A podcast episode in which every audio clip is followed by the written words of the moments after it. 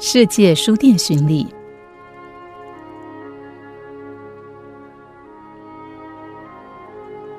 这次的书店巡礼，我们来到了美国欧海镇的巴茨书园。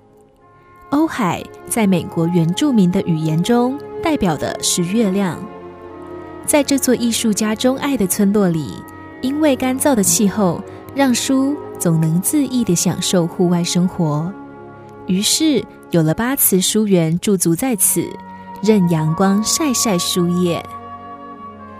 如果你想到此一探究竟，就得从洛杉矶北上约一个半小时左右，然后离开三十三号公路，直接大胆穿越凹凸不平的峭壁风景，接着就会与这座山间的小村落相遇。欧海镇曾经是美国原住民的部落。但现在有很多艺术家跟瑜伽老师都住在这里。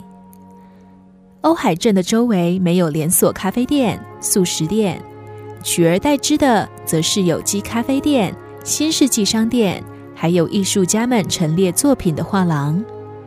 整座小镇完全保留了嬉皮全盛时期的加州风光。在这素有南加州香格里拉之称的梦幻小镇欧海镇。巴茨书园就像这里的代表，吸引着到此一游的爱书人，一同感受着户外书店的魅力。关于巴茨书园的由来，其实最初单纯只是因为书店主人理查·巴丁斯戴尔拥有太多书了，所以在一九六四年时，他效仿了巴黎塞纳马恩省河畔的书摊，开始在街边摆放书柜。把家里多余的书拿出来任人阅读选购，就这样随着时间的累积，这里渐渐成了一座大书园。直到一九七六年，书店主人换成了盖尔·许利屈特。在成为巴茨书园的主人之后，他更栽植了不少花草，让这里成了名副其实的书园。来到巴茨书园，在穿越围墙后。你会发现，墙壁内侧都摆满了书架。有时就算下雨也不用担心，因为在欧海镇，雨都是直直落下，书页不会被打湿。在巴茨书园里还有许多特别的地方，因为它是一家日落就打烊的户外书店。但即使歇业打烊了，你还是可以买书。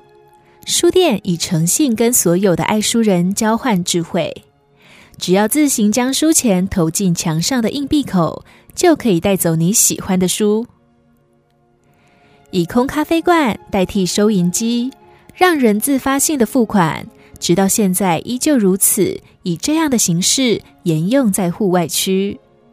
也因为这有趣的付款方式，八慈书园在同行中打响了名号。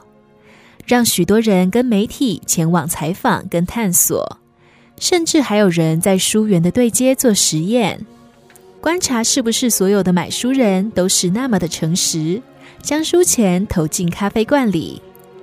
而在实验结束后，则有高达九成以上的人都诚实将钱放到咖啡罐里，有的就算身上零钱不够，隔天也还特意前来书店补齐。超过近五十年的经营时间，八慈书园从原本的室外发展到了室内，以二手书为主，除了贩售，也收购各式各样的二手书。累积经营近半个世纪之久，现在的八慈书园已经发展成为美国最大的户外独立书店，有近一百万本的刊物，不论是不到一元美金的旧书。又或是达数千美元的第一版印刷书，任何主题种类，你几乎都可以在此找到。就算离洛杉矶有点距离，却依然是所有文字爱好者跟作家会驱车前往朝圣的场所。在这阳光普照的书园里，总摆着几组旧家具，搭在棕榈树旁，还有一棵百年的橡树。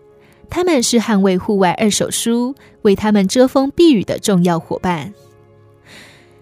静静的在八慈书园里阅读选书，你可以听见清脆的鸟叫声，让人就像在自己家的庭园里看书一样惬意，充满了南加州的气氛。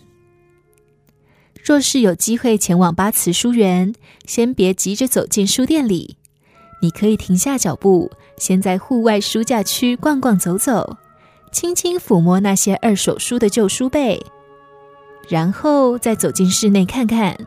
如果不赶时间，就在书园里不同的主题区晃晃，尽情在此挖宝迷路。有时会有着几只小猫窝在书架跟木椅上睡觉，伴你阅读。